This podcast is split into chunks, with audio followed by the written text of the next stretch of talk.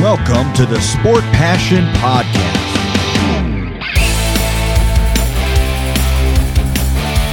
And here is your host, Lars Marendorf.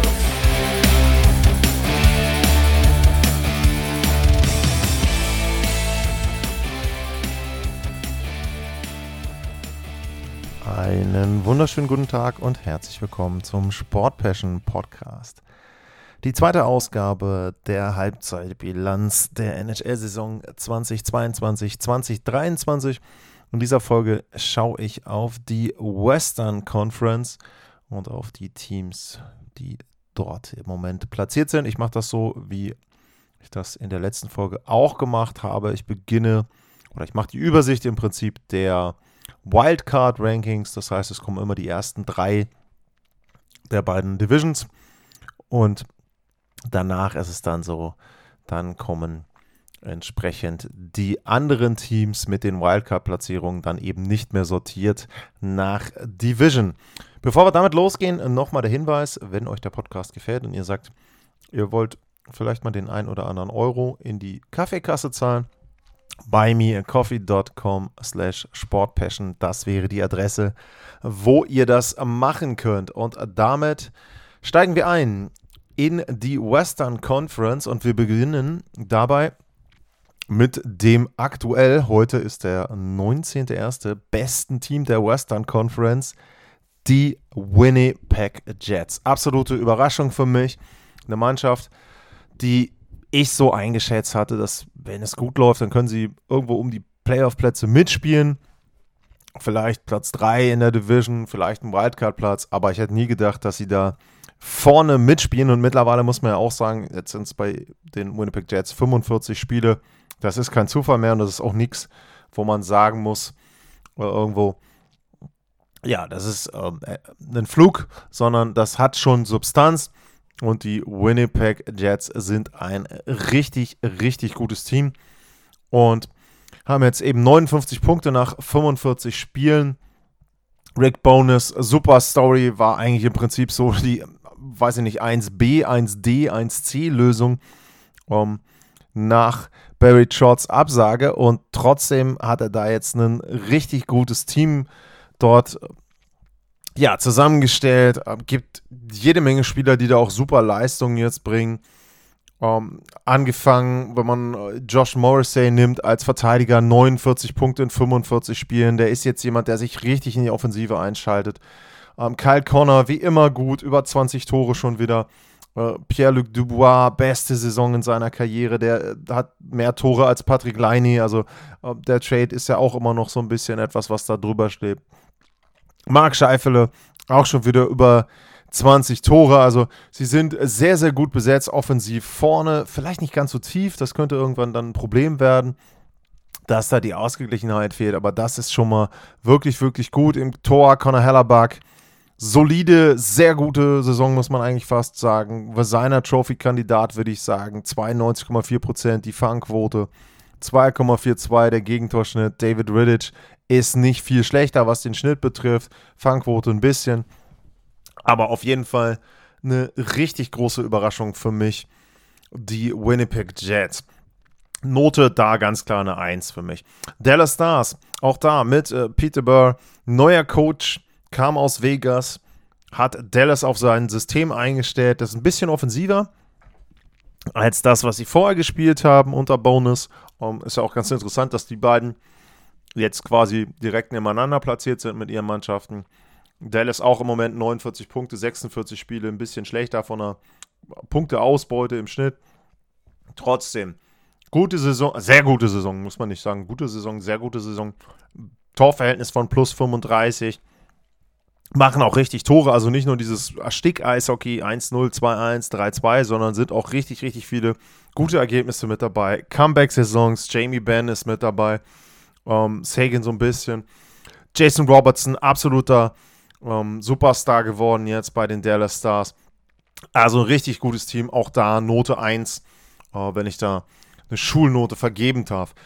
Ähm, dann die Minnesota Wild auch haben sich gefangen, sehr durchwachsener Start, viele Gegentore. Auch da war so ein bisschen nur, ne, brechen die ein, aber ähm, die sind auch gut, haben auch zum Beispiel mit Ryan Reeves, das ist kein großer Trade, aber der hat irgendwie um, das Puzzle da so ein bisschen zusammengefügt. Der hat 24 Spiele jetzt, noch kein Tor, aber er passt irgendwie gut rein. Er spielt zwar nur 10 Minuten, aber um, das ist so ein gute Launebär auch, der da ja in der Mannschaft mit dabei ist. Vorne Kirill Kaprizov, dem kann man einfach richtig, richtig gut zuschauen. Schon wieder 25 Tore, 52 Punkte.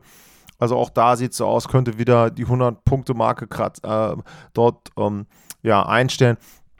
Im Grunde auch sehr, sehr gute Spielzeit. Und auch wenn man das Goaltending betrachtet, Philipp Gustafsson, ähm, derjenige, der die besseren Zahlen hat als Marc-André Fleury, noch bessere Zahlen als Connor Hellerback, ähm, den ich eben genannt habe. 92,6 die Fangquote, 2,16 nur der Gegentorschnitt. Also das vielleicht auch wieder so eine kleine Kontroverse wie im letzten Jahr, ähm, wo es ja dann auch mit äh, Cam Talbot so war.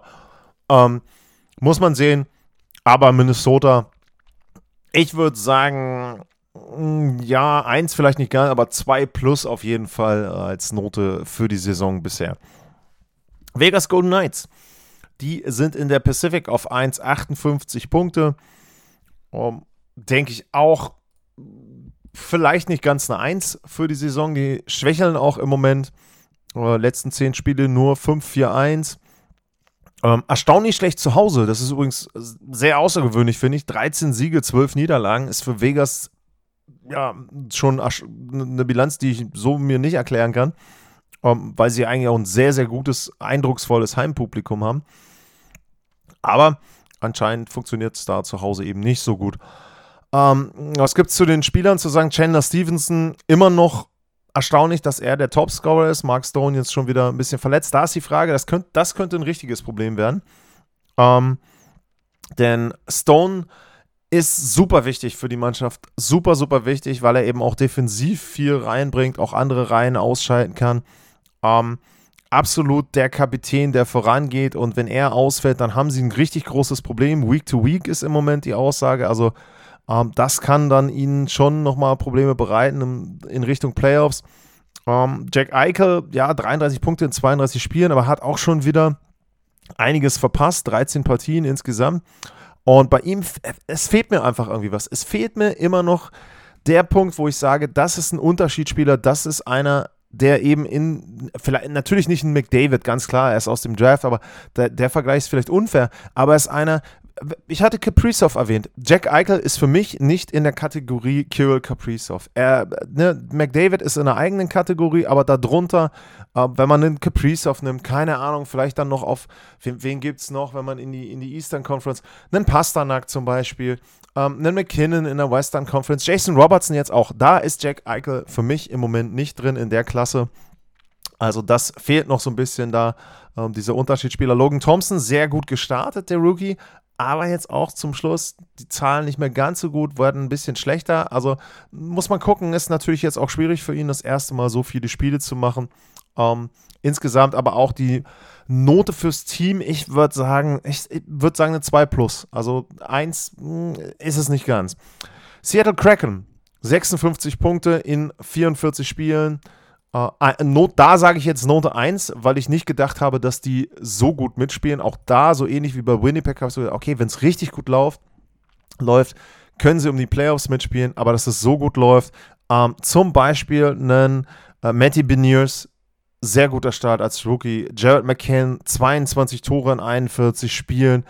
Ähm, also, sie haben wirklich, wirklich Spieler mit dabei, die auch eben, ja, passen anscheinend, also auch mit Burakowski ähm, haben sie da jetzt anscheinend eine richtig gute Chemie gefunden insgesamt.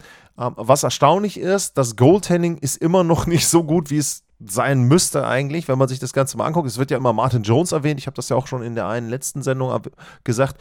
Äh, ja, der hat 21 Siege in 32 Spielen, aber der hat eine Fangquote von unter 90 Prozent. Er hat einen Gegentorschnitt von 2,84. Also hm, sie, sie gewinnen einige Spiele, weil sie viele Tore machen, was ja auch gut ist. Aber äh, da ist eben die Frage, wie das dann in den Playoffs so läuft, ist ihnen aber, glaube ich, wurscht. So wie es im Moment aussieht, kommen sie vergleichsweise komfortabel in die Playoffs rein. Und ich würde schon sagen, da kann man für ein Team im zweiten Jahr, Vegas mal in, außen vor als Expansion-Team, bei Seattle würde ich im Moment eine Note 1 verteilen. Die Los Angeles Kings, auch 56 Punkte in, in dem Fall dann 46 Spielen. Da sage ich Note 2 plus, äh, weil sie zwischendrin auch nochmal so ein paar Probleme hatten. Ähm, Kevin Fiala knüpft da an, wo er in Minnesota aufgehört hat, wieder Punkt pro Spiel. Anze Kopitar auch gut. Ähm, sie haben das Scoring auch verteilt. Adrian Campy äh, gut unterwegs. Ähm, auch beim in der Defensive, Drew Dowdy ist wieder so, wie man ihn vor ein paar Jahren noch gesehen hat, was das Leistungsniveau betrifft. Problem war im Tor, Jonathan Quick hat schlecht gespielt, Cal Peterson ähm, hat schlecht gespielt, Phoenix, Cup, Phoenix Copley ist die Lösung aktuell jedenfalls. Ähm, auch da ist es so, die Fangquote auch nicht so doll, 90,4 Prozent, aber es reicht halt im Moment, er gibt ihnen die Chance, Spiele zu gewinnen. 12 seiner 14 haben sie gewonnen. Da würde ich sagen, Note 2 plus, weil eben das Goaltending für mich noch so ein bisschen mit ein paar Fragezeichen versehen ist. Dahinter die Edmund Oilers, 53 Punkte in 46 Spielen. Ich würde sagen, eine 4 plus, weil das gerade so ausreichend ist. Ausreichend heißt für mich Erreichen der Playoffs. Äh, das ist das Mindestziel. Ähm, viel darüber haben sie nicht geleistet. Ja, Conor McDavid alleine ist eine 1 plus, gar keine Frage. Ich meine, 84 Punkte in 46 Spielen, hat 38 Tore in 46 Spielen. In jedem Spiel eine Vorlage im Schnitt. Leon Dreiseitel ist, was die Vorlagen betrifft, nicht viel schlechter. Bei den Punkten fällt er dies ja schon ein Stück weit ab. Ähm, Wahnsinn, trotzdem, was die beiden da auch immer wieder aufs Eis zaubern. Dahinter Ryan Nugent Hopkins, auch schon wieder 21 Tore, Zach Hyman, ja, so im Schlepptor immer alles was man natürlich berücksichtigen muss, ist, äh, Evander Kane ist lange ausgefallen, hat bisher noch 15 Spiele gemacht, ist jetzt schon wieder da, früher als erwartet. Äh, das kann ihnen jetzt nochmal einen richtigen Schub geben, dann können sie vielleicht auch dann nochmal ein bisschen hochklettern in der Tabelle. Es ist auch, wenn man jetzt mal guckt, es sind gar nicht so viele Punkte, die sie Rückstand haben. Also sie haben jetzt zum Beispiel, wenn man den äh, direkten Vergleich nimmt mit den Vegas Golden Knights, die sind auf 1, die haben 5 Punkte mehr, ein Spiel in der Hinterhand. Nehmen wir mal an, sie gewinnen das, die Golden Knights, dann sind 7 Punkte Rückstand auf die Tabellenspitze. Das ist jetzt bei 36 Spielen, die da noch bleiben, für die Edmonton Oilers auch nicht so viel. Also sie können noch hochklettern und dann sich auch vorne vielleicht eine bessere Playoff-Platzierung da erspielen. Dahinter die Calgary Flames, 51 Punkte in 46 Spielen. Da würde ich auch sagen, gerade so, da würde ich eher eine 4 sagen. Edmund Oilers eine 4 plus. Äh, Calgary, sagen wir mal eine 4, sind ja auch noch in den Playoffs. Ich sag mal, das ist so das Mindestziel. Aber was man eben sagen muss, zum Beispiel den Jonathan Huberdeau, äh, sehr enttäuschend, 43 Spiele, 8 Tore nur, okay, 31 Punkte, nee, das ist nicht okay. Ähm, das ist einfach im Moment sehr, durchwachsen, was sie spielen, haben auch nur vier Spieler, die zweistellige Toreanzahl haben. Also irgendwas passt nicht so ganz in Calgary. Die Veränderungen waren dann anscheinend doch zu groß. Wie gesagt, waren ja auch ein bisschen notgedrungen. Und was man einfach sagen muss, äh, Jakob Markstrom ist nicht gut im Tor. Fangquote bei ihm auch unter 90 Prozent. Im Moment Dan Vladar mit besseren Zahlen, was Gegentorschnitt, was Fangquote betrifft. Äh, sehr erstaunlich und dementsprechend die Saison insgesamt würde ich sagen eben dann nur eine 4. Dahinter der Meister, die Colorado Avalanche. Note muss man in dem Fall dann ganz eindeutig sagen, eine 5 plus, weil sie im Moment nicht in den Playoffs sind. Das ist für mich das Mindestziel, das wäre ausreichend, das haben sie nicht erreicht. Gründe oder Hauptgrund ist bekannt, sie hatten viele Verletzte, aber sie hatten zum Beispiel auch in den letzten zwei Wochen Spiele in Chicago, wo sie zwei, drei verloren haben. Da waren schon ein paar Spieler wieder gesund. So ein Spiel darfst du nicht verlieren das darf dir nicht passieren. Sie haben ein Torverhältnis von plus 13, was jetzt für die Positionierung schon andeutet, dass sie besser sind. Sie haben auch die letzten drei Spiele jetzt gewonnen, drei Spiele hintereinander. Äh, dabei auch sehr beeindruckend, ähm, viele Tore auch gemacht. Äh, wie viel waren es jetzt im Schnitt? 17 in drei Partien. Also sie haben jetzt gezeigt, was sie können. Da müssen sie dran anknüpfen, haben auch einen sehr oder vergleichsweise leichten Spielplan jetzt Richtung Saisonende, aber da muss jetzt wirklich mal was kommen. Da muss jetzt, ich sag jetzt mal, in den nächsten 20 Spielen müssen sie 16 gewinnen und idealerweise auch nochmal in ein, zwei von den anderen Punkte holen, damit sie auch in der Tabelle hochklettern. Da ist die Situation schon schwieriger als bei Edmonton, wenn man da mal nach vorne guckt. Ähm, sie haben jetzt aktuell 10 Punkte, ja, ist ähnlich, muss man sagen, stimmt, stimmt so nicht. Die Spieleranzahl ist unterschiedlich. Colorado hat 10 Punkte Rückstand auf Winnipeg, die sind auf 1, aber Colorado hat zwei Spiele in der Hinterhand. Sagen wir mal, sie holen da drei Punkte, ähm, dann wären es eben auch 7 Punkte Rückstand bei 45 absolvierten Spielen. Das ist machbar, da vorne wieder reinzustoßen, aber dann müssen sie jetzt wirklich mal zwischendrin Siegesserien da aufs Eis zaubern. Wie ich gehört habe, ähm, soll also zum Beispiel Landeskog nach dem All-Star-Game wieder skaten. Bo Byram könnte auch vielleicht schon nach dem All-Star-Game wieder spielen. Also das wären natürlich Spieler, die ihnen nochmal weiterhelfen würden. Und dementsprechend, ich glaube, Colorado kommt in die Playoffs und wäre natürlich ideal für sie, wenn sie zumindest noch ein bisschen hochklettern. Die Nashville Predators, da würde ich auch sagen, die Note ist, da sie die Playoffs erreichen wollen, eher eine 5. Ähm, auch enttäuschend äh, muss ich da schon sagen. Ähm, hat natürlich Gründe, ich hatte es vor der Saison schon gesagt, einen Forsberg hatte eine Career Season, Roman Josi, Matt Duchesne, ähm, alle letzte Saison am Peak ihrer Karriere gespielt, dieses Jahr eben nicht und das sieht man dann natürlich auch im Team, das spiegelt sich da äh, auch so ein bisschen äh, wieder. Jussi Saros auch zwischendrin ähm, nicht so gut unterwegs. Mittlerweile hat er sich gefangen, also seine Zahlen stimmen, aber das Team insgesamt eben noch nicht so gut und ich weiß auch nicht, ob die die Kurve kriegen. Da bin ich mir eben nicht sicher, ob die dann den Rückstand, den sie im Moment haben, noch aufholen können. St. Louis Blues, auch Note 5, schlechte Saison, total streaky, mal 5, 6 Niederlagen, mal 5, 6 Siege, negative Heimbilanz zum Beispiel auch, minus 19 das Torverhältnis, haben jetzt auch Verletzungsprobleme, Tarasenko ist verletzt, Ryan O'Reilly ist verletzt, also keine gute Spielzeit, äh, man muss auch gucken, im Goaltending, Jordan Binnington, schlechte Zahlen, über 3 der Gegentorschnitt, Fangquote auch da unter 90% St. Louis Blues, sehr schlechte Saison bisher, und auch da habe ich nicht das Vertrauen, dass sie die Kurve kriegen. Und dann wird es interessant, wen sie alles so abgeben, denn ähm, da ist es so, äh, Armstrong ist ja ein General Manager, der dann durchaus auch Spieler weggibt. Ein Schatt, äh, Shattenkirk zum Beispiel hatten wir vor ein paar Jahren mal, den hat er abgegeben. Bisschen überraschend, ähm, dass er den äh, vor der Trade Deadline damals abgegeben hat. Die Vancouver Canucks würde ich auch sagen, Note 5. Ähm, da läuft auch vieles schief. Äh, sehr schlecht gestartet ähm, mit Bo Horvath. Der spielt eine super Saison persönlich, aber diese ganze Geschichte um seinen Vertrag hängt auch so ein bisschen über der Franchise. Bei Patterson gibt es immer mal wieder Trade-Gerüchte, obwohl er der Topscorer mittlerweile ist. Ähm, ja, also da passt nicht viel. Äh, Bruce Boudreau hat sein, seine Regular Season Magic verloren und das ist, will schon was heißen, denn normalerweise war der in der Hauptrunde immer sehr, sehr gut. In diesem Fall, nee, passt also im Moment auch nicht in Vancouver. Die San Jose Sharks, ja, hm, da ist die Frage, wie man es beurteilt, wie man in die Saison reingeht. Ich würde persönlich da jetzt mal eine 4 verteilen.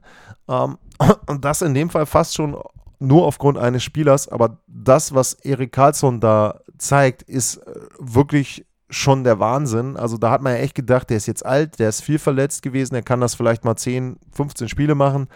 Er hat 46 Spiele, er hat 62 Punkte, also nur nochmal 46 Spiele, 62 Punkte. Der Mann ist Verteidiger, der hat, ich habe es eben mal Conor McDavid gesagt, ähm, Erik Karlsson hat einen höheren Vorlagenschnitt als Conor McDavid. Ich glaube, das sagt alles darüber aus, was Erik Karlsson im Moment leistet. Wahnsinn. Ähm, wenn man die Noah's Trophy aufgrund von Offensivleistung vergeben will, dann ist es seine im Prinzip. Er kann sie jetzt nur noch verlieren. Und dahinter Timo Meyer, 26 Tore in 46 Spielen. Da wird es eben interessant, was sie mit ihm zur Trade Deadline machen, ob sie einen guten Deal da bekommen können, ob sie ihn überhaupt abgeben wollen. Ich weiß es nicht. Ähm, ist ja auch immer eine Frage. Letztes Jahr äh, bei Thomas Schörtel ähm, haben sie es eben nicht gemacht. Ja, und ansonsten, ja, Logan Couture macht seine Tore und so weiter, aber das Team ist halt einfach nicht gut genug. Nico Sturm ist auch ein bisschen abgekühlt, hat zwar jetzt 10 Tore in 38 Spielen, das ist schön, aber eben nicht mehr ganz so heiß wie zu Beginn der Saison. Aber wie gesagt, insgesamt würde ich da jetzt aufgrund der Erwartungen eine 4 verteilen. Die Arizona Coyotes, da tendiere ich fast schon dazu zu sagen, die kriegen von mir eine 3, weil da hätte ich jetzt eher erwartet, die sind Kanonenfutter. Mittlerweile sind sie ja auch in Richtung Tabellenende abgedriftet. Aber da musst du schon sagen, also sie haben wirklich zwischendrin sehr, sehr gut gespielt für ihre Verhältnisse. Ne? Und wenn man auch zum Beispiel mal guckt, sie haben ein Torverhältnis von minus 42 Ähm, wir reden gleich über die Anaheim Ducks, die haben minus 85. Also ja, Arizona zum Schluss hin jetzt hat sie ein bisschen zerlegt, das ist richtig. Äh, ich würde, sagen wir mal eine 3 minus. Ähm, und uh, da ist ja auch so die Frage, ob jetzt mit uh, Jacob Chikrin uh, da was passiert. Viele Gerüchte gibt es um ihn, aber bisher noch nichts Konkretes. Dann kommen wir zu den Anaheim Ducks, habe ich eben erwähnt. Ähm, Note 6 würde ich behaupten. Um, sehr, sehr schlecht. Minus 85 ist Torverhältnis. Klar, jetzt kann man auch wieder sagen, naja, die Erwartungen waren nicht so hoch. Hm, ja und nein, weil wenn man dann individuell auf die Spieler guckt, Trevor Seagrass nicht ganz so gut wie im letzten Jahr, finde ich. Was auch vollkommen normal ist vielleicht für jemanden im zweiten Jahr. Moritz Seider habe ich in der Eastern Conference drüber geredet, aber Ryan Strom haben sie geholt, spielt für mich nicht so gut. John Klingberg, absolute Enttäuschung. Der hat 15 Punkte in 38 Spielen. Ich habe eben Erik Karlsson genannt. Man hat so gedacht, ja, Klingberg kann vielleicht auch so, so nicht ganz die Zahlen, aber ich sage jetzt mal, vielleicht jetzt bei, bei 38 Spielen, wenn er eher so sagen wir mal, 20 25 bis 25 Punkte hätte, das wäre akzeptabel. Mit 15 ist es wirklich schlecht im Moment.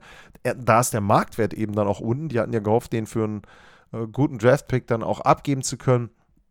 Und ähm, ja, im Tor, also äh, John Gibson ist mittlerweile auch ein Gegentorschnitt über 4. Bei 30 Partien 19 verloren. Uh, also äh, das tut dann schon ein bisschen weh. Und am Ende die Chicago Blackhawks ähm, jetzt, ja, da müsste ich, eigentlich müsste ich da vier sagen. Tut mir dann auch irgendwie ein bisschen für Anaheim leid, aber im Grunde, die Blackhawks sind jetzt da, wo sie hin wollten, nämlich am Ende der Tabelle. Sie haben allerdings einen Weg dahin gefunden, der zumindest am Anfang gar nicht so schlecht war. Also die haben ja besser gespielt als erwartet. Ich habe jetzt zum Beispiel dieses 3-2 gegen Colorado erwähnt. Jetzt kann man natürlich darüber diskutieren, ob es so sinnvoll ist, dass sie solche Spiele gewinnen. Ja, okay, aber wie gesagt, Spieler, Trainer, die tanken nicht. Das sind ähm, Vereine, die tanken. Ähm, enttäuschend so ein bisschen Patrick Kane. Äh, nur 28 Punkte für seine Verhältnisse in 39 Spielen, auch nur 8 Tore bisher. Da ist auch so ein bisschen, hm, ist sein Marktwert so, wie er sein soll? Will er überhaupt weg? Das ist ja bei Kane und äh, Jonathan Tace überhaupt die Frage. Gibt es auch viele Gerüchte. Ähm, ja, ich habe mich ja schon bei, bei der All-Star-Folge dazu geäußert. Ich finde, die Blackhawks haben keinen All-Star verdient. Bei Anaheim war es ähnlich. Ähm, sie sind da auf dem Weg, den sie ein, oder auf den sie gehen wollten und ähm, werden eine gute bis sehr gute Chance haben auf einen hohen Draft-Pick. Gucken wir mal, wer dann dabei rauskommt. Und ähm, wie gesagt, am Anfang war es ja wirklich eine, eine Überraschungsstory, dass sie da so gut unterwegs waren.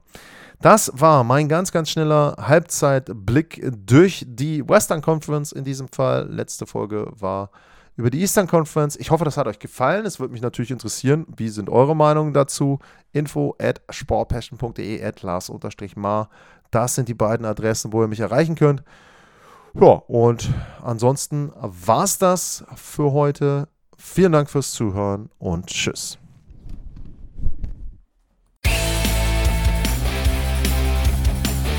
Sportliche Grüße. Das war's, euer Lars.